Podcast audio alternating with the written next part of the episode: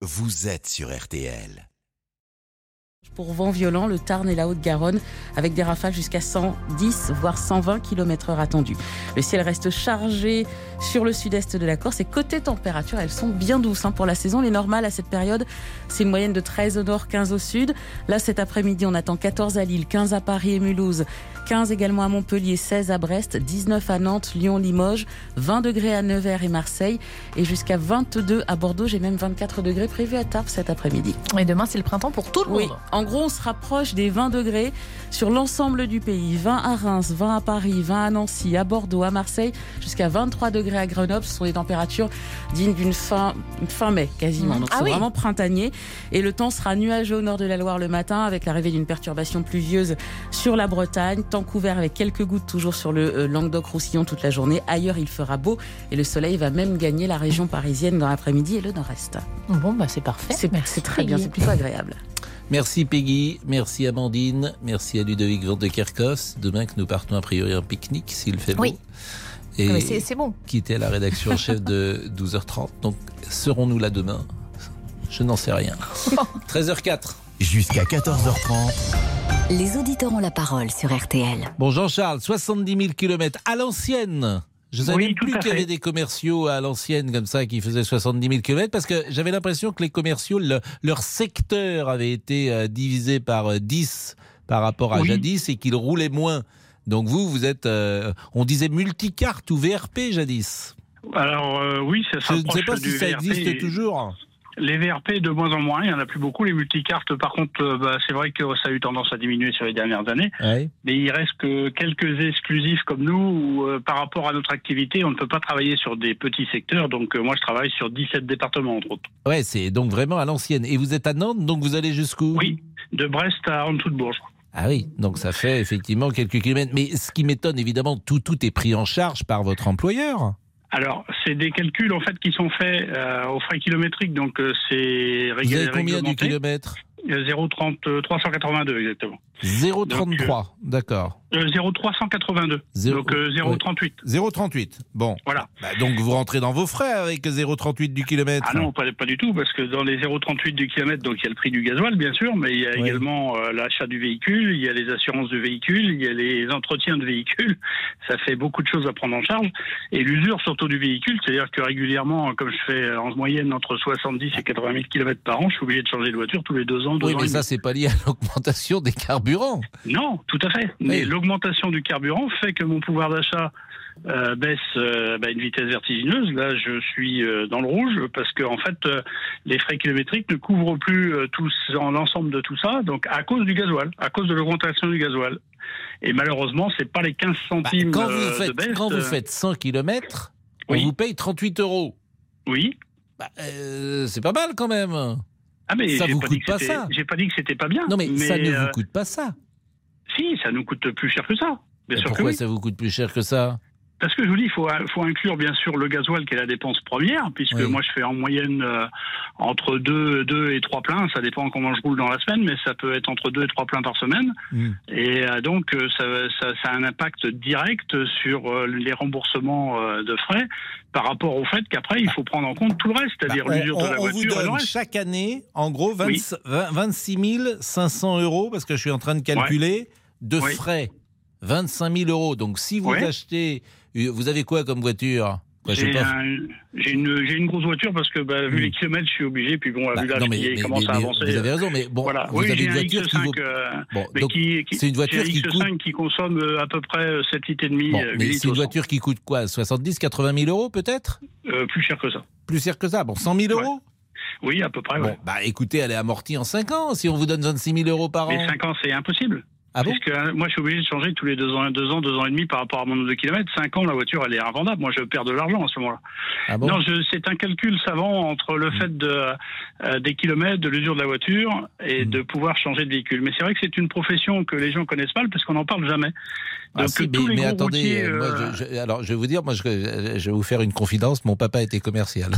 D'accord. Bah, écoutez, donc euh, vous êtes, vous avez été baigné dedans, si j'ose dire. donc, Voilà. donc, il changeait, il changeait de voiture voiture tous les deux ans.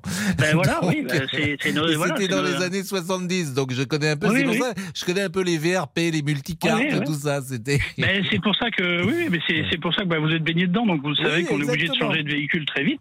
Et si moi je change au bout de deux ans et demi, trois ans, euh, ben, si ma voiture n'est pas finie ou quasiment finie de payer, ben, je perds énormément d'argent quand je change de voiture. Bon, et, Et le problème de la hausse de- du gasoil, ben, et c'est pas les 15 centimes de baisse qui font quelque chose, Mm. il faut qu'on soit en dessous de 2 euros. Moi, mon calcul est fait. j'ai compris. Si je suis pas en dessous de 2 euros, je perds de l'argent. Vous vendez quoi? Euh, des machines-outils.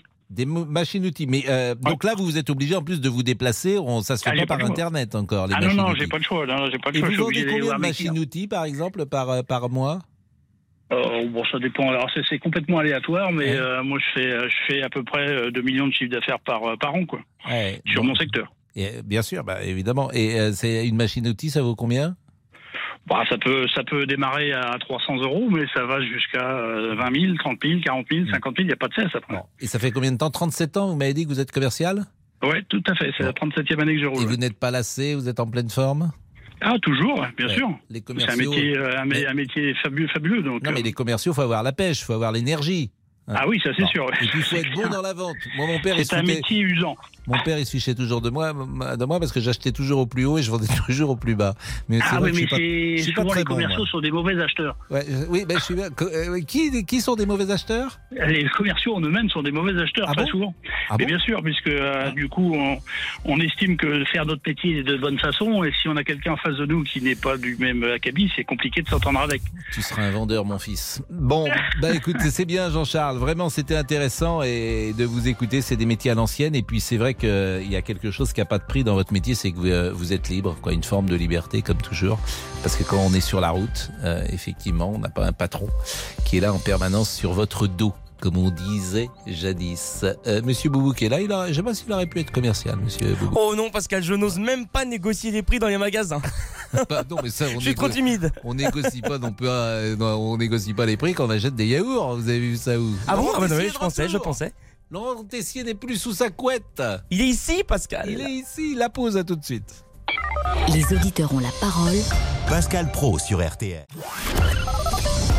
Les auditeurs ont la parole sur RTL. Avec Pascal Pro. Et donc Laurent Tessier n'est plus euh, positif. Le retour Test antigénique négatif ce Bravo. matin, aucun symptôme. Me revoici. Bravo, je vous félicite.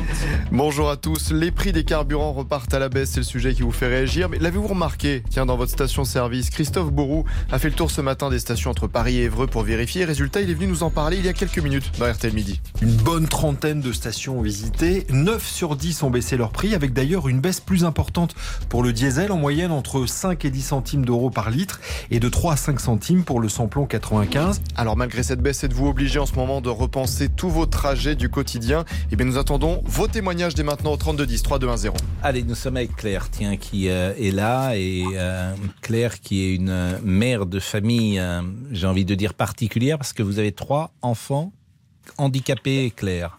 Bonjour. Oui, bonjour Monsieur Fro. Oui, tout à fait, c'est ça, effectivement. J'ai trois enfants en situation de, de handicap. Oui. Et donc forcément, en termes de kilomètres, eh bien, ça pèse parce que je fais 800 kilomètres à peu près par semaine. 800 km par semaine, ah oui, c'est beaucoup. 800, entre 700 et 800, en fait, ça dépend de si on me rajoute des, forcément des rendez-vous hospitaliers ou autres. Et vous, euh, par définition, personne ne vous rembourse euh, cet argent parce que ce ne sont pas des frais professionnels. hein.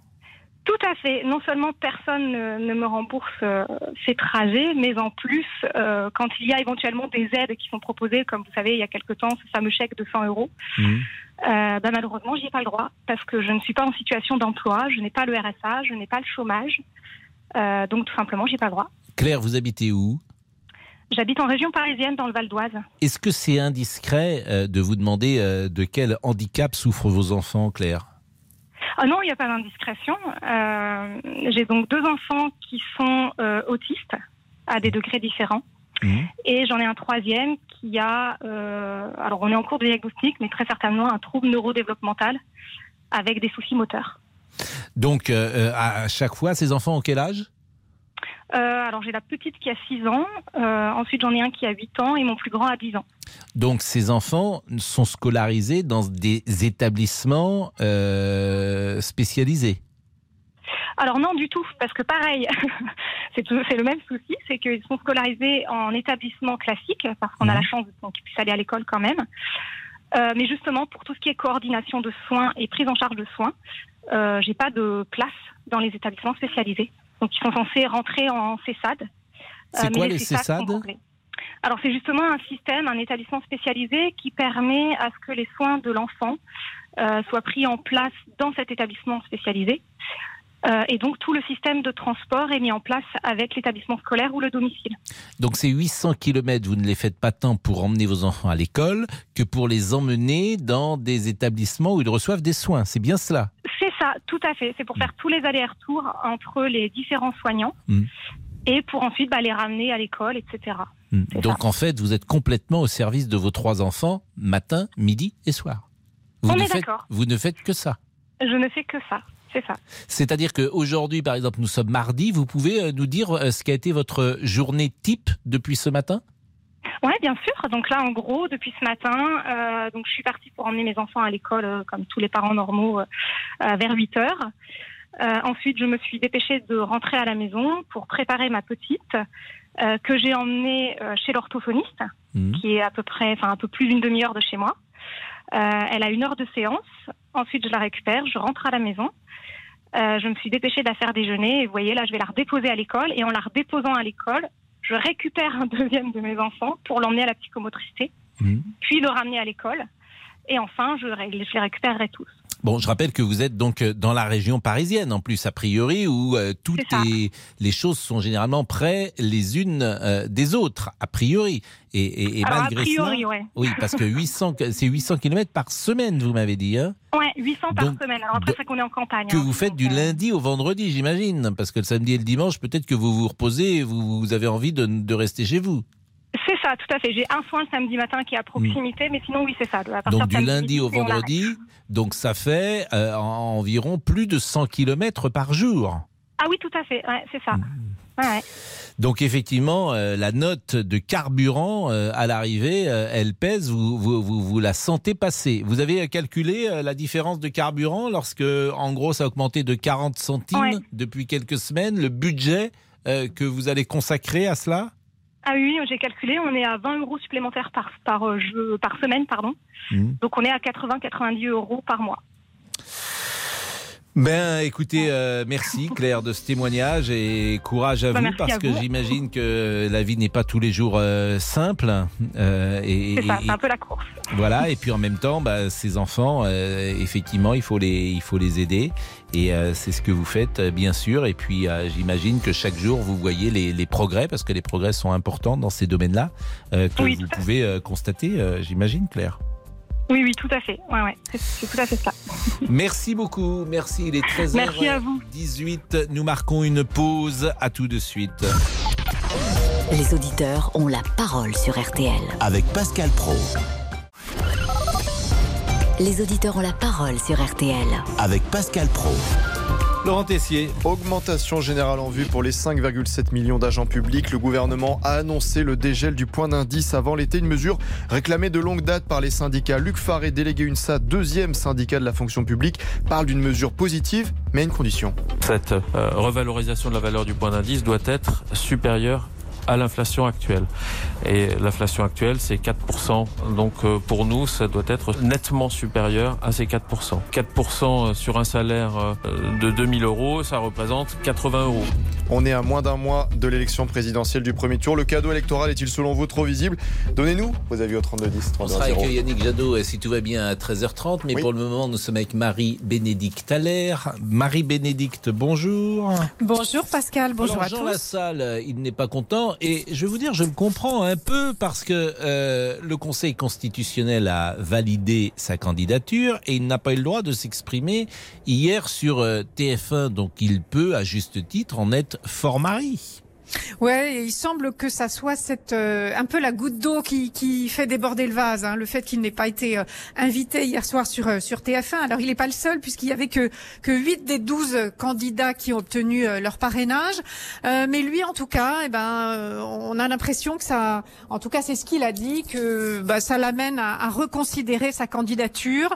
il le confirmera ce soir, mais il semble aller vers vers un abandon. il dit que voilà, ça, ça ne sert à rien finalement puisque on le méprise, on ne l'écoute pas. Donc euh, ce soir, il pourrait confirmer qu'il euh, qu'il ne sera pas candidat à cette présidentielle malgré ses 500 signatures. Mais le choix de ces huit personnes, par exemple, Anne Hidalgo était conviée hier. Anne Hidalgo, elle est à 2%, donc on peut même pas dire que ce soit les huit premiers qui étaient euh, conviés. Euh, alors écoutez, euh, TF1 a fait son choix sur euh, effectivement, alors pas seulement le pourcentage des sondages, parce que les mmh. sondages ne sont que des sondages, on peut pas considérer que ça va être le, le score final, mais aussi sur le, le poids de chaque candidat dans la vie politique, le, le, ce qu'il représente dans la vie politique. C'est-à-dire qu'Anne Hidalgo, elle est issue du Parti socialiste, d'un parti qui a remporté des élections, qui a 30 députés, qui a des sénateurs. Enfin, vous voyez, il y avait tout un ensemble de facteurs qui faisaient qu'elle, elle était conviée et pas et pas d'autres candidats. Jean Lassalle n'était pas là, Nicolas Dupont-Aignan n'était pas là, Philippe Poutou n'était pas là et Nathalie Arthaud n'était pas là. Hmm. Donc, euh, ben, écoutez, euh, je pense que le public, en tout cas, sera sûrement déçu, peut-être si Jean Lassalle n'est pas présent, parce que c'est une figure un peu atypique, hein, Marie-Bénédicte euh, ah, de la vie politique, et sympathique, ce qui n'est pas fréquent. Tout à fait, c'est un personnage haut en couleur. Hein. On, le, on le voit souvent euh, quand on à la tribune de l'Assemblée nationale. Il n'hésite pas à entonner des chants de son de son Béarn natal. Il, fait, il s'est fait un peu une, une, réputation comme ça en défendant euh, le terroir. Hein. C'est peut-être pour ça d'ailleurs que euh, lui n'a pas eu de mal à, à rassembler ses 500 signatures. Je pense qu'il y a plein de petits maires ruraux qui se qui se reconnaissent en lui, même si finalement bah, Jean Lassalle effectivement il, il, ne représente, il n'a pas une grande formation politique derrière lui. Hein. Il mmh. représente lui-même. Voilà, en tout cas, là, il paraît assez désabusé euh, et j'irais même jusqu'à dire euh, un peu déprimé, euh, ce qui pourrait le conduire effectivement à ben, arrêter ce soir. On, verra ça ce soir. Eh bien, merci Marie-Bénédicte. nous revenons avec les auditeurs et nous parlons à Sébastien. Les auditeurs ont la parole sur RTL. Avec Pascal Pro. Sébastien, donc. bonjour Sébastien, vous habitez où? Oui, bonjour Pascal. Vous habitez Marseille? Tout à fait. Bon, vous avez une voiture électrique, donc évidemment c'est plus facile. C'est plus facile et en ce moment ça coûte moins cher avec une électrique, tout à fait. Oui, ça c'est certain, par définition. Mais euh, à l'achat, euh, vous l'avez senti euh, passer peut-être la voiture électrique? Eh Non, pas du tout. Et c'est là où, je voulais vous appeler, parce que 2 milliards, quand on entend 2 milliards d'aides de l'État pour 15 centimes par litre. Hmm. Depuis cette annonce, je vous écoute, vous, un peu, tous les autres personnes qui interviennent, j'ai pas entendu une seule personne qui était satisfaite de cette mesure. À chaque fois, c'est c'est que 10 centimes, c'est pas assez. Et en plus, il y a le délai d'application qui est ce qu'il est, qui euh, ça interviendra pas avant le 1er avril. Donc, tant le 1er avril, d'ici le 1er avril, les prix à la pompe vont encore augmenter. Donc finalement, on va se retrouver à un prix euh, qui est euh, le même qu'aujourd'hui. Donc trop cher encore. Non, mais c'est surtout, je l'ai dit tout à l'heure, que l'État gagne plus d'argent l'État, puisqu'il y a, euh, je crois que c'est 60 ou 65% de taxes sur un litre.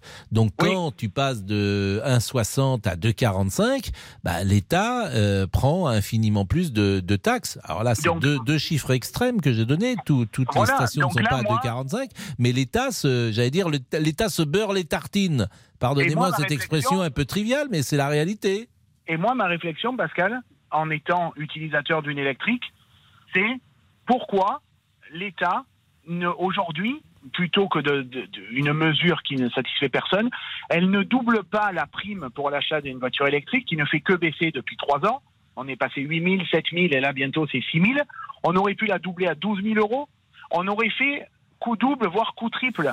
On dit aux gens qu'il faut passer à l'électrique. Oui, mais bon, moi je veux bien qu'on passe à l'électrique, mais pour faire un long voyage, c'est quand même très ah ben, compliqué. je sais pas, quelle voiture vous avez? Pascal, j'ai essayé ma voiture. Ma voiture électrique, c'est ma voiture familiale. Oui. Je suis, on est en couple, deux enfants. Hmm. Ça fait un an que je l'ai, donc c'est pas un mois, donc j'ai hmm. du recul. J'en suis à 15 000 kilomètres avec. Alors oui, on change sa façon de conduire, on s'adapte. Bah mais oui, est-ce mais que- je veux mais bien Pascal, changer ma, Pascal, ma- Mais c'est quoi Ça veut dire quoi changer sa façon de conduire C'est de mettre le double du temps chose, de. juste une chose, aujourd'hui, aujourd'hui un plein, un plein, c'est en moyenne 100 euros par per- euh, euh, pour tout le monde, hein. Hmm. 100 voire 120 euros, d'accord? Moi, une recharge sur autoroute, ça me prend 20 minutes et ça me coûte 12 euros. Hmm. Est-ce que vous n'êtes pas prêts? Est-ce que les Français ne sont pas prêts à peut-être faire un trajet en l'allongeant peut-être de une heure si on fait euh, 800 km parce qu'il va falloir recharger un peu plus longtemps, mais en économisant au total 200 ou 300 euros? Moi, excusez-moi, mais je fais une heure de plus pour économiser 300 euros. Bah, écoutez, chacun fait, fait ce qu'il veut. Euh, euh, Voilà, vous l'avez acheté exactement. combien votre voiture? C'est une grosse Moi, ma voiture voiture, avec toutes les aides déduites et la reprise de mon ancien véhicule, qui avait, c'était un diesel qui avait 11 ans, Hmm. voilà, pour pas dire que c'était une voiture récente, ma voiture m'est re- revenue à 24 000 euros. D'accord. Et euh, quand vous faites euh, des longs voyages, effectivement, vous vous arrêtez combien de fois? Par exemple, si vous faites euh, Mais 800 km d'un coup, mais c'est pas Alors, tous les 800, jours. j'ai jamais fait, mais j'habite Marseille, je vais skier en Haute-Savoie. Donc, c'est un trajet que je fais assez régulièrement pour aller à la montagne. Oui. J'en ai pour 550 km, je fais deux recharges. De recharge. Bon. Et vous mettez. Euh, qu'avant, avant, mon trajet était euh, de environ euh, 4h30, 4h45. Oui. Aujourd'hui, je mets euh, un peu moins de 5h30, je mets 5h20. Bon. Bah, écoutez, si vous êtes satisfait, c'est l'essentiel. Euh, merci. mais euh, c'est surtout, c'est surtout qu'aujourd'hui, Pascal, moi, un plein à la maison, hmm. c'est-à-dire une recharge à la maison, ça me coûte 6 euros. Oui, non, mais bien, bien sûr. Non, mais écoutez. Voilà. euh, Donc, je- je veux dire, avec le Covid, ça fait deux ans qu'on s'est adapté. Est-ce que les Français ne peuvent pas s'adapter à changer leur monde, leur mode de conduite, leur mode d'adaptation leur... Eh ben, On ça peut- tombe bien, Sébastien, puisque vous vous avez fait une transition parfaite. On va être avec Yannick Jadot. Lui, il veut changer le monde, comme souvent les écologistes, et il a raison, pourquoi pas, de changer le monde, changer la vie, disait François Mitterrand en 1980. Maintenant, c'est changer le monde, pourquoi pas. Euh, on passera euh, avec Olivier à la page Facebook après la pause. Yannick Jadot, dans une seconde. Les auditeurs ont la parole. Pascal Pro sur RTL. Les auditeurs ont la parole sur RTL. Avec Pascal Pro. Avant de saluer Yannick Jadot, je dis bonjour à Olivier, qui est à la page Facebook. Allez, j'y vais Pascal. Sur nos réseaux sociaux, sur le carburant, Ento nous dit je vais devoir Cachez votre démissionner. joie, cher ami. non, mais je me dépêche Pascal, je me dépêche. Dépêchez-vous. Je vais devoir démissionner car je travaille essentiellement à l'aide de mon véhicule, ça devient intenable. José nous écrit Je déplore qu'il faille une guerre ou une pandémie pour s'apercevoir que nous dépendons trop de la voiture. Et on conclut avec José Je vais me remettre à la marche à pied. Il a 54 ans, c'est la première fois qu'il est candidat à l'élection présidentielle. Il s'était rangé en 2017 derrière Benoît Hamon. Et en 2019, celui qui est passé par Greenpeace avait mis les Verts en troisième position lors des élections européennes avec 13,5% des voix. Bonjour Yannick Jadot. Bonjour. Vous êtes crédité aujourd'hui à 6% euh, des voix en sixième position. Est-ce que vous êtes déçu? Écoutez, euh, on, vous savez, c'est à la fin de la foi qu'on compte les bouses. Hein. Euh, le vote, c'est le 10 avril. Euh, nous sommes entrés dans une nouvelle phase de la campagne, euh, avec le début, malheureusement pas des débats, puisqu'on a un président sortant qui ne veut pas débattre, mais euh, au moins avec une, une égalité de temps de parole, une équité de temps de parole. Les Françaises et les Français, euh, je crois, attendent, euh, méritent un grand débat. Ma Euh, question parce était, que on a eu les gilets jaunes, on a eu la pandémie, on a la guerre en Ukraine, et donc euh, il y a beaucoup d'interrogations, beaucoup de questions sur la société. Mais pas, je ma suis pas déçu. Non Je suis pas déçu d'un sondage. 6% c'est faible. Ben écoutez, le, le matin même du score que vous, avez mentionné aux européennes, j'étais aussi à 6%. Euh, si on avait dû écouter les sondages, on n'aurait jamais eu un maire écolo. Donc je crois que euh, il faut remettre les sondages à leur juste place. Ce qui compte, c'est la mobilisation des Françaises et des Français et leur vote le 10 avril. Alors, ils vont vous interroger. Vous connaissez évidemment le principe de notre émission. Je rappelle que dans les mesures phares hein, de votre programme, il y a l'interdiction de la chasse euh, les week-ends et durant les vacances scolaires. Il y a la rénovation thermique subventionnée pour euh, les ménages modestes. Il y a le pass liberté climat pour que les jeunes puissent se déplacer de façon illimitée. Alors ça, ça doit être formidable. C'est-à-dire que tous les jeunes, ce serait gratuit dans euh, dans le Non, TGV non, si vous êtes gratuit. président de la République. Non, non, c'est pas gratuit. C'est euh, 100 euros par mois euh, pour les jeunes qui ont les moyens, 50 pour les jeunes qui sont plus en difficulté. Mais effectivement, c'est un pass euh, qui garantit qu'en fait, euh, vous louez un vélo à Lille, Mmh. euh, vous montez dans le, dans le dans le métro, vous prenez le train, vous arrivez à Marseille, vous prenez un TER, vous reprenez un bus, et tout ça se fait avec le même pass, et vous avez même droit à deux voyages européens euh, en train de nuit. Donc c'est vraiment pour les jeunes un pass, euh, Ah, J'imagine qu'ils peuvent être intéressés par cela. Alors, euh, Yann est déjà avec nous et je vous propose, euh, Yann, bonjour, vous êtes commercial, vous êtes parisien et je vous propose d'échanger avec euh, Monsieur Jadot. Bonjour. Pascal. Bonjour. Bonjour. Pascal, bonjour Monsieur Jadot. Euh, je voulais juste, alors je roule en voiture, euh, évidemment je réduis un peu euh, euh, ma conduite, euh, mes, mes circulations et autres vu le contexte économique très défavorable sur sur l'essence. Je voulais vous poser une question. Qu'est-ce que vous pensez de la TIPP flottante dans un contexte où 60% du litre d'essence que j'ai acheté hier va dans les caisses de l'État pour faire on sait pas trop quoi d'ailleurs, mais mais c'est 60%. Donc qu'est-ce que qu'est-ce que vous pensez de la TIPP flottante? Je l'avais proposé euh, il y a quelques mois. Euh, bon, ça n'a pas été une opération qui a fonctionné énormément euh, quand ça avait été mis en place euh, sous Jospin notamment.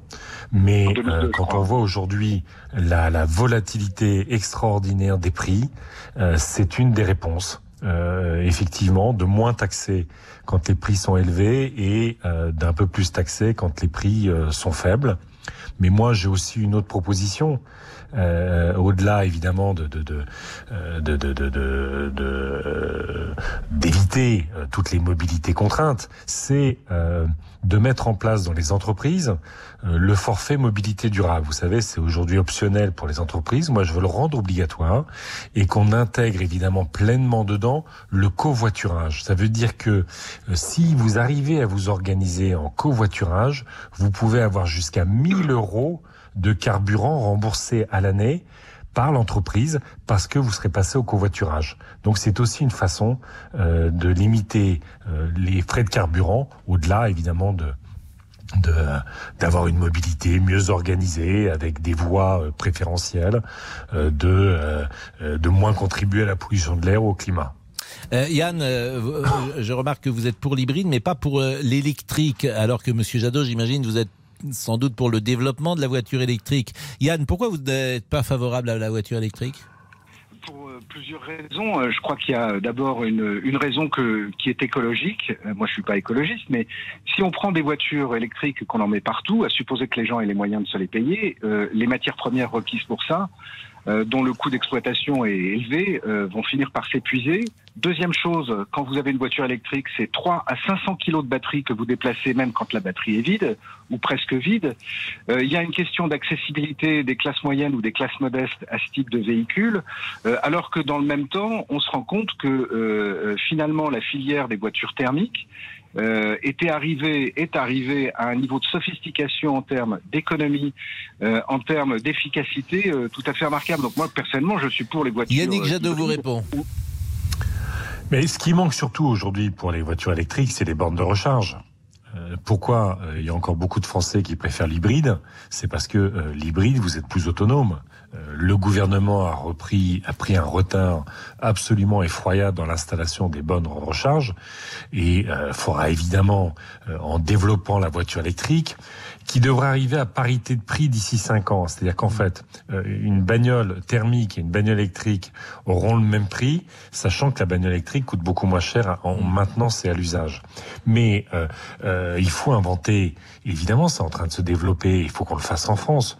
C'est-à-dire que vous avez votre voiture électrique et vous organisez des services qui vous changent directement votre batterie euh, si vous n'avez pas eu le temps de la recharger. Il faut vachement faciliter le recours à la voiture électrique et inventer, c'est ce qu'on est en train de faire au niveau européen et on peut l'imposer, y compris pour que ce soit des constructeurs européens et non pas chinois, la batterie électrique 100% recyclable.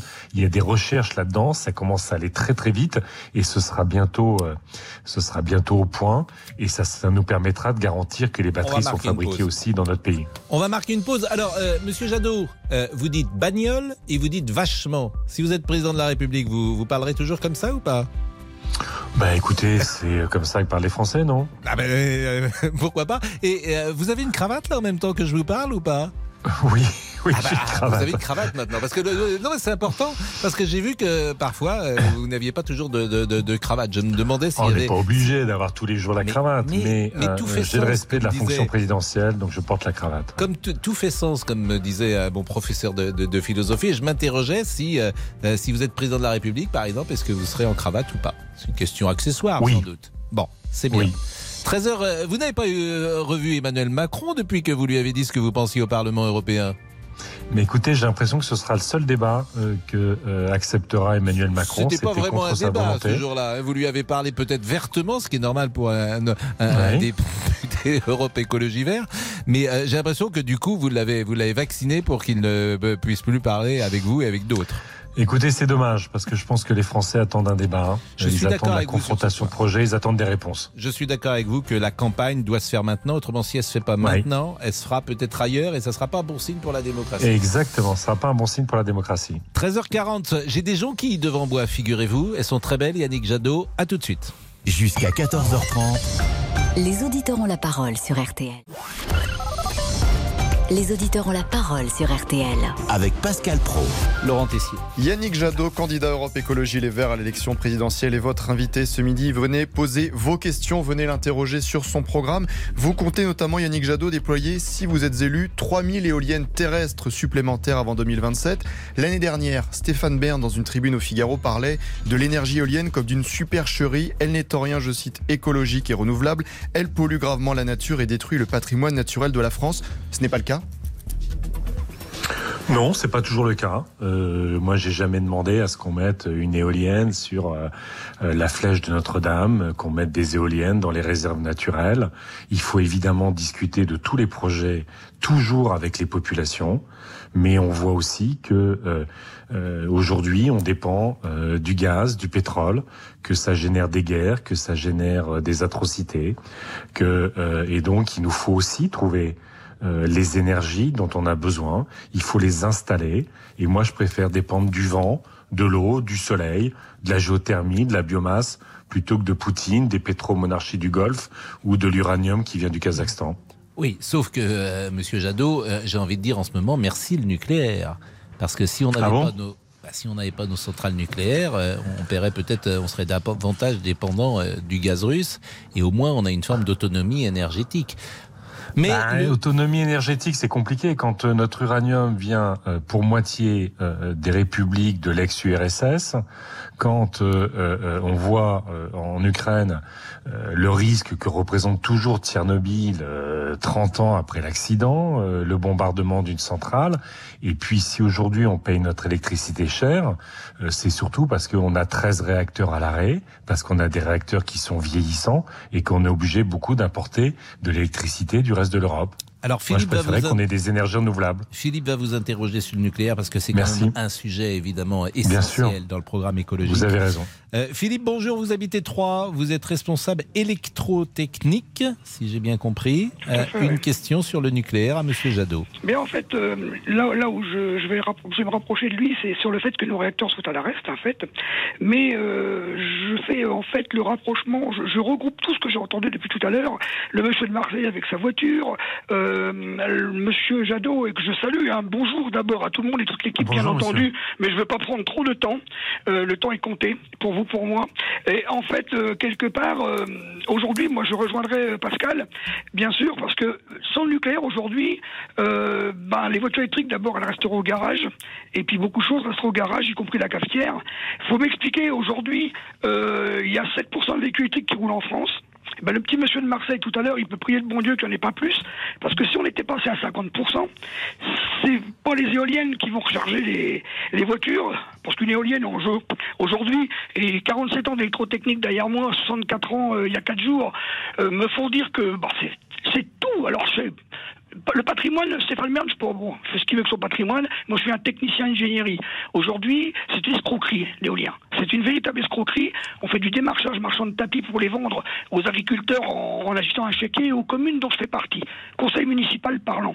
Donc, c'est exactement le principe d'implanter de l'éolien. Aujourd'hui, une éolienne, c'est 30% de rentabilité et encore quand il y a du vent. hein. La Donc, question, voilà. Richard. La question, Philippe. Ben, la question aujourd'hui, c'est euh, le programme nucléaire. euh, si vous le réduisez euh, comme vous avez, comme vous voulez le réduire, expliquez-moi comment vous pouvez compenser et que tout le monde puisse rouler en électrique, mettons une voiture sur deux, sans aller chercher du courant à l'étranger. Réponse de Yannick Jadot. Alors, euh, vous savez, moi, je, dans mon projet, euh, j'intègre totalement le fait qu'on va euh, utiliser plus d'électricité dans les années à venir. Vous avez parfaitement raison. Et j'intègre euh, effectivement, un, je fais un choix. Parce qu'on a, euh, vous l'avez dit, on a un parc nucléaire qui est vieillissant. Ce parc nucléaire, c'était une incroyable industrie française, une incroyable aventure. En 20 ans, 25 ans, on a construit 58 réacteurs nucléaires, formé les meilleurs ingénieurs, techniciens, ouvriers du monde, mais qu'aujourd'hui, il est vieillissant. Alors, il y a l'option euh, d'Emmanuel Macron et d'autres, qui est de reconstruire de- des- des réacteurs nucléaires qui euh, ne seront en service au mieux qu'en 2040-2045. Ça ne règle rien la question du pouvoir d'achat aujourd'hui, du climat ou de notre indépendance énergétique. Moi, ce que je veux faire, c'est miser, ça a été dit, massivement sur les économies d'énergie dans nos logements. On serait tellement mieux si on avait euh, investi depuis des années dans l'isolation, ça coûterait beaucoup moins cher pour les Français et on serait moins sensible aux importations. Deuxièmement, effectivement, déployer les énergies renouvelables. Mais en ce moment, par exemple, vous avez des toits de parking, des toits de supermarchés, des toits d'école où on pourrait mettre des panneaux photovoltaïques. Vous avez l'énergie qui vient du sol et qui est une énergie permanente. Vous avez l'énergie marine, vous avez la biomasse, vous avez l'hydraulique. Tout ça, selon euh, les experts euh, officiels, peuvent nous donner un scénario où, petit à petit, vous savez, moi, si j'arrive au pouvoir, je fermerai pas de réacteurs nucléaires. En revanche, je veux déployer des énergies renouvelables, et puis petit à petit, on fermera les réacteurs qui sont en fin de vie parce qu'ils deviennent dangereux. Bon, Yannick Jadot est avec nous. Euh, Est-ce que j'ai tort si je vous qualifie d'un écolo modéré au fond, d'un écolo compatible avec la société française, au contraire peut-être de Sandrine Rousseau. Mais c'est vrai que Sandrine Rousseau, elle n'est pas toujours tendre avec vous. Elle dit à se mettre dans la roue de Macron, je ne vois pas ce qu'on gagne. Donc, euh, lorsque vous dites je ne fermerai pas de euh, centrale nucléaire, euh, c'est sans doute que vous ne souhaitez pas une radicalité. Vous êtes sans doute un homme de consensus ou de compromis. Euh, Je veux gouverner. Elle Je veux gouverner notre pays. Elle, elle est pas gentille avec vous. Elle dit Zemmour ou Macron impose un récit. Nous, on vend des chaudières. Et, Eh je ben, c'est important les chaudières. Les Françaises et les Français aujourd'hui, ils aimeraient bien avoir des chaudières qui consomment moins. Eh, Je suis d'accord avec vous. Nos grands stratèges politiques sont juste nuls. Je deviens folle. Ils se plantent sur tout. C'est un gâchis. C'est ce qu'elle a dit également. Et euh, elle, elle a, lors d'un débat, elle a affirmé qu'elle ne voulait plus faire de la politique dans les, des groupes du Ku Klux Klan. Je ne sais pas de, de, de quoi elle parlait. Mais c'est vrai qu'on voit bien que vous êtes sur deux lignes différentes. D'ailleurs, vous avez coupé les ponts avec elle. Ce qui montre aussi euh, la fracture qui existe dans votre, dans votre parti. Donc on marque une pause et puis euh, on essaye euh, de poursuivre la discussion ensemble. À tout de suite. Les auditeurs ont la parole. Pascal Pro sur RTL. Les auditeurs ont la parole sur RTL. Avec Pascal Pro. On est avec euh, Yannick Jadot. On termine sur le dossier nucléaire parce que c'est évidemment très important. Alors, le nucléaire, Yannick Jadot, c'est vrai que certains ont du mal à comprendre. C'est moins cher, disons-le, l'électricité, c'est moins cher. Ce n'est pas polluant, c'est ce qu'on appelle décarboné. C'est sécure, c'est-à-dire qu'on n'a pas incident, un incident majeur en France depuis euh, plus de 50 ans que les centrales nucléaires ont été construites. On a fermé Fessenheim, disent certains, pour des raisons idéologiques, uniquement pour faire plaisir à Madame Merkel. On a eu des grands défenseurs euh, du nucléaire, de président Giscard d'Estaing, bien sûr, mais avant lui, euh, Georges Pompidou, De Gaulle et même Nicolas Sarkozy. Donc on a envie de vous dire, qu'est-ce que vous avez au fond contre le nucléaire? Mais moi, c'est pas euh, euh, un. vous dites qu'il n'y a pas d'accident, tant mieux. Hein je vous rappelle qu'encore une fois, euh, euh, on a l'actualité de Tchernobyl, on a un réacteur qui est euh, euh, le plus grand réacteur d'Europe qui a été bombardé, donc il faut quand même faire très attention. On a une multiplication des incidents dans nos centrales parce que euh, nos centrales sont vieillissantes. Euh, Ce deuxièmement, qui est contesté d'ailleurs, hein, ce- cette idée de centrale vieillissante. Mais bon, on va pas rentrer là-dedans. Bah, ils sont vieillissantes, nos centrales. Bah, quand elles sont Fessenheim 30, disent 30 et certains. 40 ans. Oui, mais Elles sont, elles sont de oui. fait vieillissantes. Oui. Mais sur, les, sur, la question, sur la question du prix, euh, euh, Pascal Pro, vous êtes quelqu'un euh, de sérieux. Euh, quand vous avez un EPR à Flamanville, qui devait coûter 3 milliards et rentrer en service Je en vous 2012, l'accorde.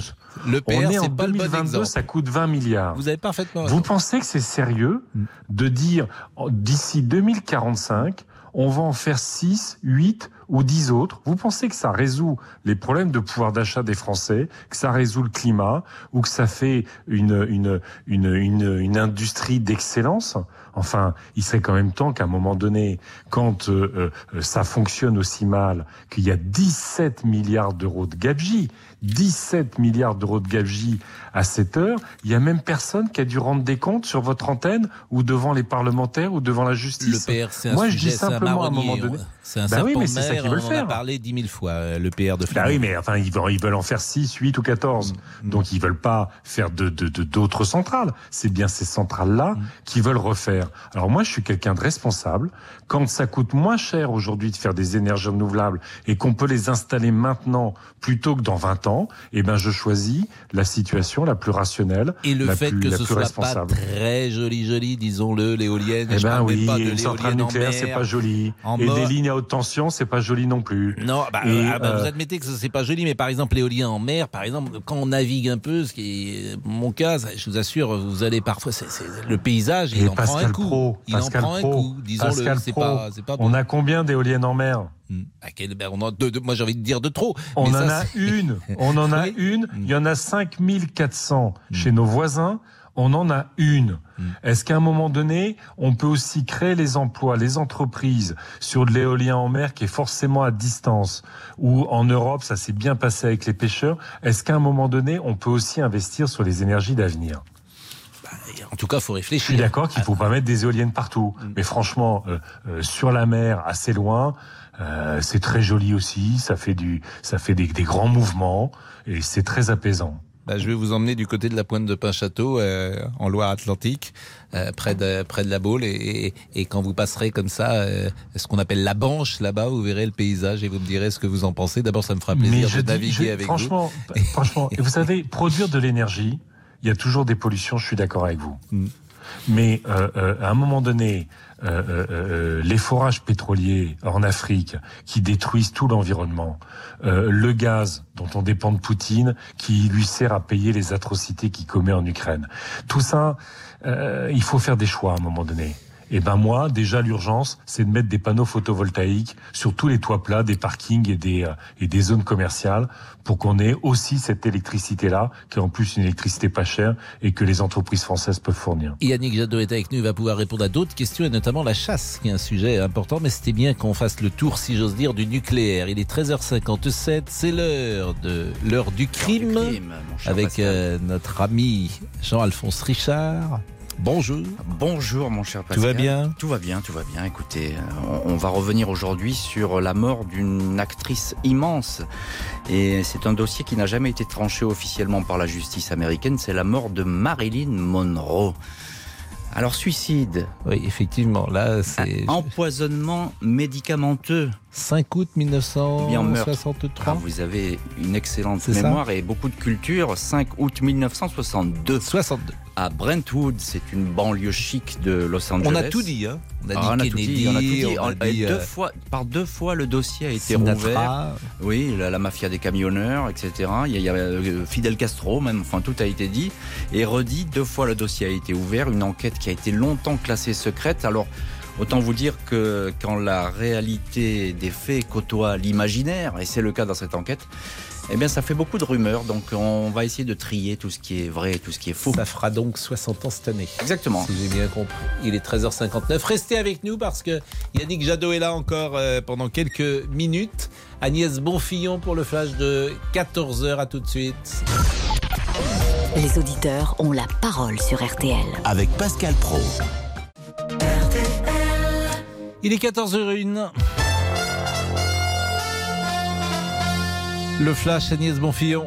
Ils avaient prévenu depuis quelques heures le dépôt pétrolier de Lorient est bloqué par des professionnels. Eux aussi, Nicolas Bobby, veulent un coup de pouce de l'État face à la flambée des prix du carburant.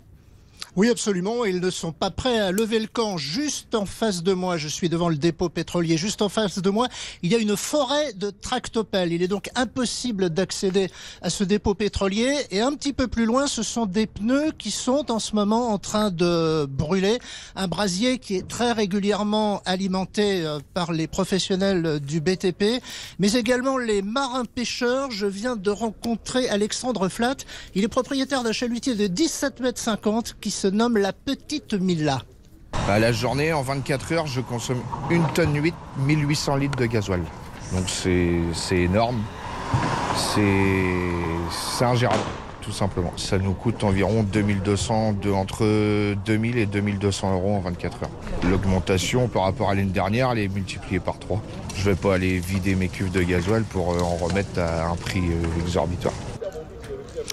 La pénurie commence à se faire sentir dans la région de Lorient. Il y a déjà des stations-service qui sont en panne de gasoil. Merci Nicolas Bobby en direct de Lorient pour RTL. La municipalité de Mariupol au sud-est de l'Ukraine annonce que 2000 voitures ont pu sortir de la ville assiégée par un couloir humanitaire. C'est l'une des villes les plus ciblées hein, par les frappes russes. Les témoins sur place décrivent une situation catastrophique. La capitale, elle aussi, a une nouvelle fois été frappée. Depuis hier, des immeubles résidentiels dans le centre de Kiev sont ciblés. Ça, c'est plutôt nouveau. Ce soir, d'ailleurs, couvre-feu à Kiev à partir de 20h dans la capitale et ce jusqu'à jeudi matin. Jean-Yves Le Drian, positif au Covid. Le ministre des Affaires étrangères l'annonce sur Twitter. Il s'isole au Quai d'Orsay le temps nécessaire et continue, dit-il, de travailler à distance. Et puis on apprend que la décision est mise en délibéré au 22 mars. Les avocats de Cédric Jubilard ont demandé pour la quatrième fois la remise en liberté de leur client accusé du meurtre de sa femme Delphine. La météo demain. Le temps sera nuageux et pluvieux sur la Bretagne et la basse Normandie. Encore des nuages dans le Languedoc-Roussillon. Et puis toujours du vent d'autant jusqu'à 90 km heure en région toulousaine. En revanche, dans toutes les autres régions, eh bien, le soleil l'emportera assez facilement. Le résultat du quintet à Laval, il vient tout juste de se terminer, ce quintet. Le 6, le 13, le 3, le 10 et le 7. Le 6, le 13, le 3, le 10 et le 7. Vous savez tout, Pascal Pro. Il est 14h04. Jusqu'à 14h30 Les auditeurs ont la parole sur RTL avec Pascal Pro. Merci Agnès Bonfillon, bien évidemment. Laurent Tissier. Yannick Jadot, candidat Europe Écologie Les Verts à l'élection présidentielle, est votre invité ce midi. Vous l'interrogez sur son programme. Et d'ailleurs, Yannick Jadot, l'une de vos propositions revient sur nos réseaux sociaux. J'interdirai la chasse le week-end. J'interdirai la chasse pendant les vacances scolaires. Je veux qu'on puisse se balader la ruralité. C'est le plaisir des paysages. C'est de pouvoir randonner, de faire du vélo, de se balader avec son chien sans avoir peur qu'il se fasse shooter au bout du chemin. Yannick Jadot, en pointant du doigt les chasseurs, êtes-vous vraiment un défenseur de la ruralité? Ah oui, ah oui. Vous savez, euh, moi, chaque fois que je suis dans ma Picardie, euh, le samedi matin, le dimanche matin, bah, je peux pas sortir parce que ça tire à 200 mètres de chez moi. Et ben la ruralité, euh, aujourd'hui, c'est euh, euh, des femmes, des hommes, des enfants qui aiment la nature et qui veulent en profiter sans risque. Alors moi, je veux pas interdire la chasse. Je veux que le week-end, quand on est en famille, quand on fait du VTT, quand on court, quand on se balade, ou pendant les vacances scolaires, il n'y ait pas de danger et qu'on n'ait pas la trouille. C'est simplement le partage de la nature et de faire qu'à un moment donné, euh, tout le monde peut s'y retrouver, y compris les chasseurs, mais cette fois, ils laissent le fusil à la maison. Et vous avez évidemment euh, conscience que vous pouvez heurter parfois euh, ceux qui parlent de culture, d'habitude, de mœurs. Le week-end, tous les week-ends, c'est un rendez-vous. Alors paraît-il qu'il y aurait un million de chasseurs en France aujourd'hui? Ben, ça veut dire qu'il y a 66 millions de Français qui peuvent pouvoir accéder à la nature le week-end. Moi, j'empêche pas encore une fois la chasse. Euh, simplement, euh, euh, on avait quand même eu des accidents dramatiques. Souvenez-vous, il y a encore euh, Quelques quelques, jours, quelques une jeune semaines, femme, une euh, jeune une jeune femme de 25 ans et euh, qui, qui a été euh, euh, tuée euh, par une jeune fille de 17 et euh, il y a une femme qui est morte et l'autre dont la vie est brisée. Euh, Est-ce qu'on peut euh, trouver d'autres moyens de, en fait, de, de, de partager la nature? Et c'est vrai que moi, le week-end, vous avez, selon les enquêtes d'opinion, euh, deux tiers des Français qui ont peur d'aller se balader quand il y a la chasse. C'est de ces cinq que je veux éviter. Je veux éviter les accidents et je veux qu'on en profite tous. On a tellement besoin de nature en ce moment. On a tellement besoin de, voilà, de retrouver ce lien, de mettre les pieds dans la terre. Eh bien, euh, voilà, le week-end, c'est sans chasse. Euh, On est le 15 mars, on est à 26 jours euh, de la présidentielle, du premier tour. Euh, Je le disais tout à l'heure, c'est votre première campagne électorale. Est-ce que vous êtes fatigué? Est-ce que vous êtes usé? Est-ce que vous trouvez que c'est plus dur que vous n'imaginiez? Ou est-ce qu'au contraire, il y a des bonnes surprises dans cette campagne?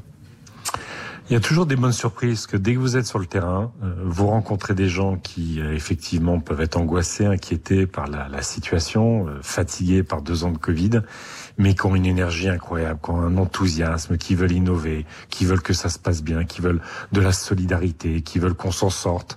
Et c'est ça, qu'on- que vous aimez l'énergie qu'on tire et qui permet peu de tenir la campagne. Est-ce que vous aimez ce moment? Est-ce que vous aimez cette séquence? Oui, oui, oui, c'est euh, c'est très intense. Euh, évidemment, c'est euh, fatigant d'une certaine manière, mais encore une fois, vous puisez votre énergie dans les euh, euh, dans ce que font les Français, dans leur capacité à être euh, incroyablement engagés, euh, râleurs, mais toujours volontaires pour que pour que les choses se fassent, pour qu'on soit fier de notre pays, pour que c'est aussi ça, vous savez, une présidentielle, c'est écrire une nouvelle page de l'histoire de notre pays. On a tellement de candidats qui veulent réécrire les pages précédentes. Moi, j'ai envie d'écrire une page d'histoire euh, parce que notre pays est incroyable et qu'on peut, qu'il peut retrouver euh, sa place en Europe, sa place dans le monde et sa place dans l'histoire. Eh ben merci, euh, Monsieur Merci, Jadot. On aura Pascal peut-être une pensée pour celui qui fut le premier candidat écologique. Je me souviens, j'avais 10 ans, c'était en 74. Il avait un pull rouge quand il intervenait à la télévision. C'était Monsieur Dumont. Et je crois Exactement. qu'il avait fait entre 0 et 1% euh, Et à l'époque, on parlait peu d'écologie. Je trouve qu'on est tous aujourd'hui sensibles à ce dossier-là. Euh, chacun n'apporte pas simplement toujours les mêmes réponses euh, à l'écologie. Mais on a tous envie d'une ville plus belle, d'une ville plus verte, d'une ville euh, sans doute avec moins de voitures, sans doute. Mais euh, j'ai envie de dire avec pragmatisme aussi, sans idéologie toujours, et en avançant euh, peut-être euh, au coup par coup et en prenant euh, des décisions euh, qui ne sont pas dictées seulement par l'idéologie. Merci en tout cas euh, Yannick. Jadot et bonne chance à vous surtout dans cette campagne. Merci. Bonne À chance bientôt, vous. au revoir. Il est 14h09. Les auditeurs ont la parole. Pascal Pro sur RTL. Les auditeurs ont la parole sur RTL. Avec Pascal Pro. Un petit mot peut-être pour euh, faire un petit débriefing de ce qu'a été notre euh, échange avec euh, Yannick Jadot. Nous sommes avec Richard. Bonjour Richard. Oui, bonjour Pascal. Et merci d'être avec nous. Qu'avez-vous pensé de notre échange? Est-ce que vous êtes intéressé par le vote écologique? Alors, ou non, euh, bon, parce que alors plusieurs choses. C'est pas spécialement pour le, parce qu'ils sont écologistes. Hein, c'est vraiment parce que le monde politique, pour moi, est déconnecté de la vie réelle. Mais j'ai entendu des choses, des choses très intéressantes. Voilà. Par exemple. Euh, alors, par exemple, euh, le retour sur la chasse. J'ai été chasseur, puisque moi, je, je viens vraiment de, de- du monde rural euh, que j'ai connu à l'ancienne et non pas maintenant avec toutes ces personnes des villes qui viennent s'y installer. Et je pense que le monde de la chasse d'il y a 25, 30 ou 40 ans ne correspond plus euh, à ce qui se passe maintenant. Justement, le week-end, les- gens veulent justement pouvoir se promener, pouvoir. Donc, je pense que oui, les chasseurs vont devoir à un moment donné euh, accepter euh, de ne plus avoir accès à tout le week-end à la nature. C'est clair. Là, là-dessus, euh, et pourtant, et pourtant, je vous dis, je vis en petit village. Ma fille chasse. Moi, j'ai arrêté. Bah, de c'est chasser a- contrôlé quand même. On se, on se balade pas dans la nature comme ça avec un fusil. Oui, C'est quand même des endroits où on peut chasser, où on ne. D'accord. Mais il faut savoir que les règles de chasse qui ont été instaurées euh, il y, a, il y a des dizaines d'années, la chasse est quand même un droit que, parce que beaucoup ne savent pas ça, la chasse est un droit qui a été gagné à la Révolution. Avant ça, le peuple français n'y avait pas accès. Donc voilà, c'est- c'est c'est quelque chose qu'il faut qu'on garde. Il y a, il y a- il y a une vraie. Moi, j'ai appris à chasser avec mon grand-père, ma fille donc avec son arrière-grand-père. C'était vraiment quelque chose. Mais les armes actuelles, ce sont des armes de guerre. Euh, moi, j'étais parachutiste. On avait des, on a, la seule différence entre une balle euh, de guerre et une balle d'un chasseur, c'est le fait que, que la balle de guerre est blindée, la balle d'un chasseur est semi-blindée. Une balle de carabine de chasseur, elle fait 3 km, en balle perdue 4 km. Un fusil de chasse, le fusil de chasse de nos grands-pères, la balle, elle faisait 200 mètres et il n'y en avait plus. D'ailleurs, les règles sont installées comme ça. C'est après 150 au-dessus de 150 mètres des maisons, vous aviez le droit de tirer. Je vous garantis qu'avec une carabine de chasse, vous traversez la maison, quoi. Donc là-dessus, voilà, Là, sur ce point-là, il y a des choses à, à voir. Ça, ça fera partie de l'évolution. Après, il y a d'autres choses sur lesquelles je suis pas du tout d'accord, c'est sur l'électrique. Les véhicules électriques et euh, ce qu'on veut nous vendre. J'ai eu la chance, lors d'une de mes missions en Suisse, de travailler pour une société de transport suisse qui avait des trains, des bus, et j'ai eu à piloter un projet sur des véhicules euh, électriques et autonomes. Il faut savoir qu'actuellement, tous les contrats de batteries électriques, ou majoritairement, sont détenus par la Chine. Parce que il y a une quinzaine d'années, l'Europe n'en voulait pas, donc Volvo, tous les, vraiment tout ce qui était électrique ont été vendus aux Chinois. Donc vous pensez Jadot que dit- finalement c'est pas très écologique euh, de faire de l'électrique parce que euh, la, provenance notamment euh, des, des batteries euh, pose problème. Complètement. En plus, après, économiquement, la France, on en- vous en parliez tout à l'heure avec euh, les coûts de l'essence. L'essence, c'est, je ne sais plus, 40-50% de taxes au litre. Les gens qui nous disent actuellement, oui, mais moi, la voiture électrique me coûte pas cher. Effectivement, puisque subvention, donc ça sort quand même de nos impôts. Et puis, lorsque le parc sera devenu majoritairement électrique, il ne faut pas se leurrer, l'État ne pourra pas se passer des 40, 50 ou 60% de taxes. On aura un compteur différent dans la maison et l'électricité voiture sera taxée différemment de celle de votre maison. Bah effectivement, Richard, et c'est pourquoi euh, vous avez euh, pu juger euh, Yannick Jadot avec du plus et, du moins, et votre témoignage et votre synthèse étaient intéressantes pour nous. Il est 14h15, on a marqué une nouvelle pause. On a peu parlé avec Monsieur Boubouk aujourd'hui parce que Yannick Jadot était là. Vous ne souhaitez pas, vous ne comptez pas plus exactement vous présenter un jour à l'élection présidentielle, à l'élection, à l'élection suprême. Mais écoutez Pascal, j'y ai déjà pensé Comme parce on que dit. je pense que je peux apporter de vraies solutions à la France. Pascal, non mais Par franchement, exemple, par exemple, Monsieur Boubou que- président, non mais oui. Qu'est-ce que vous pourriez apporter comme, euh, qu'est-ce que vous feriez? Quel serait votre premier geste Je si pense que étiez- j'offre une page Facebook chacun gratuitement à chaque Français. Une page Facebook. Voilà, c'est donné. est- mais Voilà. elle, est, elle est gratuite? Ah oui, c'est déjà, c'est déjà gratuit Facebook. vous fichez de nous? Oui, c'est déjà gratuit. Oui, c'est- pas, c'est pas ma meilleure mesure. Je dois revoir mon. mon oui, Oui, Je quand dois même, revoir on ma est un campagne. petit peu, on est un petit Voilà. peu déçus. Ah bah, Excusez-moi. oui. Euh, nous allons, euh, Monsieur Matouk est là. Monsieur Oui, Matouk. bonjour Pascal. bonjour à Comment tous. ça va Ça va très bien et vous? Bah, Vous passez un bon moment Un très bon moment, je suis très heureux de revenir. Bon, il est 14h16. Euh, on va peut-être euh, terminer avec euh, Jadot. On n'a pas parlé de Karim Benzema, euh, qui est devenu le meilleur buteur de l'histoire du foot français de tous les temps. Et on n'a pas non plus parlé de l'émission d'hier. Je sais pas comment vous l'avez jugé. Face à la guerre, il y avait un côté un peu stand-up. C'est stand-up. Euh, désormais la présidentielle, c'est c'est pas le c'est pas le Jamel euh, Comedy Club, mais c'était quand même un stand-up. À tout de suite. Les auditeurs ont la parole sur RTL. Avec Pascal Pro. Les auditeurs ont la parole sur RTL. Avec Pascal Pro. Florent pour parler écologie et qui a écouté tout à l'heure euh, Yannick Jadot. Bonjour. Oui, bonjour Pascal Pro. Qu'avez-vous retenu de cet échange? En fait, euh, ce que je retiens, c'est que je suis pas forcément écologiste. Euh, je regrette une chose, c'est qu'on donne toujours un, clivage de gauche aux écologistes, alors qu'on peut être euh, centriste, de droite, peu importe. Et c'est toujours cette étiquette qui leur colle à la peau. Alors que j'adore le discours de M. Jadot, je trouve très pragmatique, intelligent. Enfin, c'est des solutions adaptées, évolutives.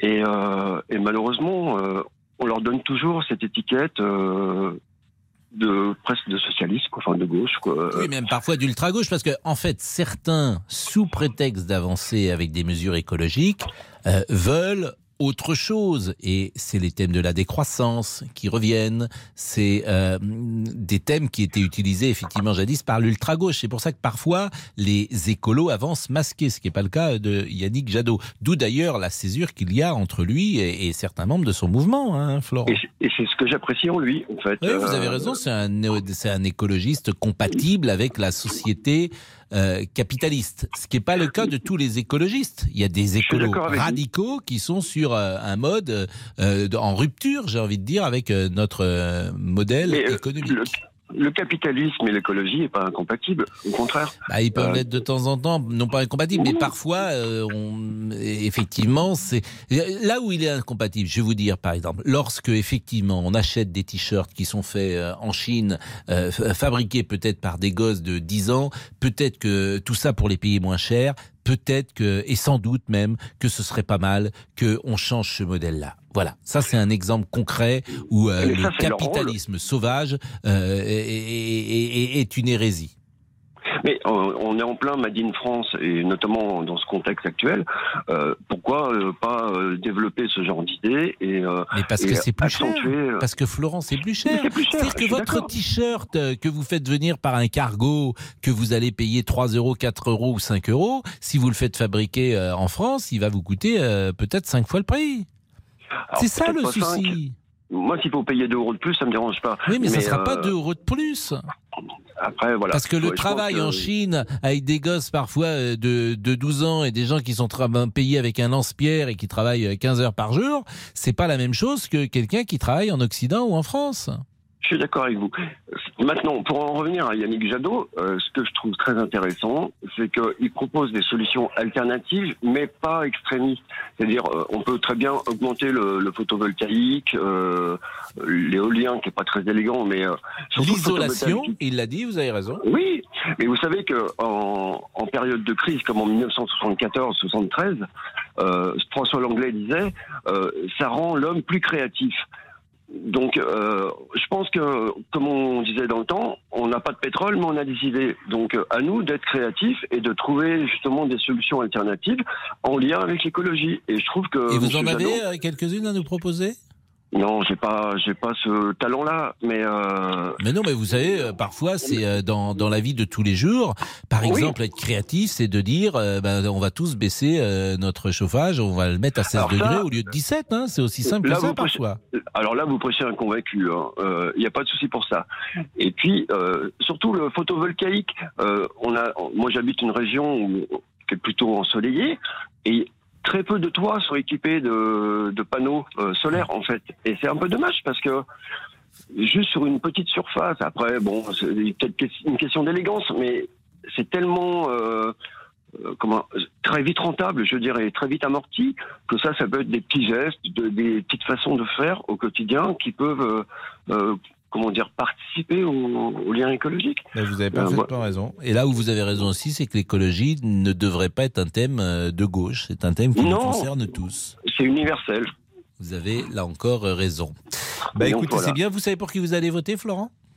Moi, je pense que je vais voter pour Emmanuel Macron parce que je veux, comment dire, dans la continuité. Euh, voilà, on- il y a eu assez de crises, euh, on lui laisse la chance de, de faire les réformes qu'il veut, et puis après on verra. Et aujourd'hui, euh, je peux savoir dans, dans quelle activité professionnelle vous êtes? Le négoce dans le bâtiment. Dans le négoce, dans le bâtiment. Bon, et ça marche? Voilà. Ça marche très bien. Bon, bah écoutez, vous nous appeliez d'où, euh, Florent? Euh, de Villefranche-sur-Saône, du Beaujolais. Eh bien, écoutez, bonne journée à vous. Il est Merci à vous. 14h24. C'est l'heure du euh, débrief à l'instant. Et Laurent Tessier, qui était hier sous sa couette, va nous faire aujourd'hui un débrief en direct. Oh là là Ma cuisine me manque. 13h, 14h30. Les auditeurs ont la parole sur RTL. C'est l'heure du débrief de l'émission par Laurent Tessier. Aujourd'hui, invité exceptionnel dans les auditeurs ont la parole. Yannick Jadot, candidat Europe Écologie Les Verts à l'élection présidentielle, a répondu à vos questions. Et le moins que l'on puisse dire, Pascal, c'est que vous savez mettre à l'aise d'entrer vos invités. Bonjour Yannick Jadot. Bonjour. Vous êtes crédité aujourd'hui à 6% euh, des voix, en sixième position. Est-ce que vous êtes déçu? Seras bienvenue chez moi. Ah oui, ça c'est sûr. hein. Quel bon Bienvenue accueil. chez On attend évidemment la réponse de notre invité. Écoutez, euh, on- vous savez, c'était à la fin de la foi qu'on compte les bouses. Hein Ah, belle expression. Bon, rentrons dans le vif du sujet avec la question des éoliennes. Et si tu crois que c'est Yannick Jadot compte déployer, s'il est élu, 3000 éoliennes terrestres supplémentaires avant 2027. Et ça, ça vous perturbe, Pascal. Pas très joli, joli, disons-le, l'éolienne. Eh ben oui, pas de une centrale nucléaire, c'est pas joli. En Et mort. des lignes à haute tension, c'est pas joli non plus. Je suis d'accord qu'il faut pas mettre des éoliennes partout. Mais franchement, euh, euh, sur la mer, assez loin, euh, c'est très joli aussi. Ça fait du, ça fait des, des grands mouvements et c'est très apaisant. Un sujet sensible. Yannick Jadot souhaite mettre fin à la chasse le week-end et pendant les vacances scolaires. Il l'a redit ce midi. Moi, chaque fois que je suis dans ma Picardie, euh, le samedi matin, le dimanche matin, bah, je peux pas sortir parce que ça tire à 200 mètres de chez moi. Eh ben, la ruralité, euh, aujourd'hui, c'est euh, euh, des femmes, des hommes, des enfants qui aiment la nature et qui veulent en profiter sans risque. C'est simplement le partage de la nature et de faire qu'à un moment donné, euh, tout le monde peut s'y retrouver, y compris les chasseurs, mais cette fois, ils laissent le fusil à la maison. Et enfin, une question essentielle, Pascal. Et euh, vous avez une cravate là en même temps que je vous parle ou pas? Oui, oui, Ah bah, cravate. Vous avez une cravate maintenant parce que le- le- non c'est important parce que j'ai vu que parfois euh, vous n'aviez pas toujours de, de- de- de cravate. Je me demandais s'il On n'est avait. pas obligé d'avoir tous les jours la cravate, mais- mais, mais euh, tout fait j'ai le respect de la fonction présidentielle, donc je porte la cravate. La cravate, c'est la classe. Allez, le débrief pour aujourd'hui, c'est terminé. Demain, rendez-vous avec Adrien Quatennens de la France Insoumise pour vos questions Sans sur cravate. le programme de Jean-Luc Mélenchon. Sans cravate. Il a rarement une cravate et, euh, et, et- et il a une coiffure qui fait sens, Monsieur. Euh, plus exactement, une coiffure reconnaissable. Donc il sera avec nous. Je ne dirai rien sur les coiffures me concernant. Euh, Monsieur Jean-Alphonse Richard, lui, lui, Monsieur Jean-Alphonse Richard n'a jamais de cravate. Rarement. Ça m'arrive, mais j'en portais beaucoup à une époque et puis après on, on laisse tomber. Mais j'aime bien les cravates. Mais c'est on pourrait faire un petit, un petit débat là-dessus, tous les deux. Dans leur- bien Marilyn Monroe, je peux vous chanter. Est-ce qu'on va entendre euh, Poupidou Happy birthday Ah oui, to mais you, Mr. President. C'est un élément Happy important dans cette enquête. hein, Mais bien Kennedy. sûr, bah évidemment. Donc la, la mort de Marilyn. Peter Lawford. Eh oui, vous connaissez bien l'affaire. hein. Euh, Peter Lawford, là aussi, il y a une. Un beau-frère. Les derniers mots de Marilyn. Je vous les réserve pour l'heure du crime. Ils sont étonnants. Eh ben, c'est l'enquête sur Marilyn Monroe. Là, quand la justice américaine n'arrive pas à trancher, c'est tout de suite dans l'heure du crime. Bonjour, c'est Ophélie Meunier. Le journal inattendu sur RTL. Chaque samedi, retrouvons-nous pendant une heure en direct sur RTL à 12h30 pour le journal inattendu. Les informations du jour avec les reportages éclairants de la rédaction et un invité qui nous livre son regard sur l'actualité. Le journal inattendu, c'est tous les samedis en direct à 12h30 sur RTL. Vous avez manqué une émission? Retrouvez-la sur rtl.fr et l'application RTL.